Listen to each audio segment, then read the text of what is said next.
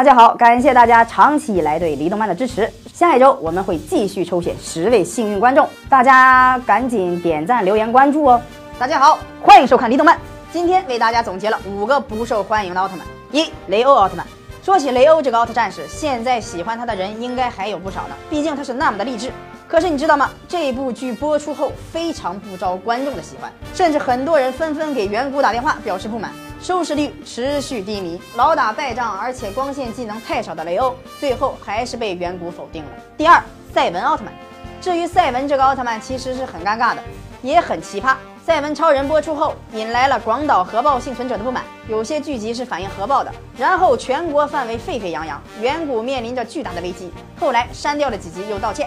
事情才算平息。这个奥特曼观众是非常不喜欢的。不可思议的是，赛文的人间体助星团却火了。第三，奈克瑟斯。至于这一部，当时播出的时候，观众喜欢的还真不多呢，收视率非常低，让远古非常的失望。最终结果更有意思了，远古恼羞成怒，将该剧剪掉了十五集，最后只剩下三十多集。第四个，赛文 X。这个奥特曼的实力的确是非常强的，但是播出之后的收视率却不行。看到过他的观众也不多，所以赛文 X 一直是冷门，甚至知道他的人也没有多少。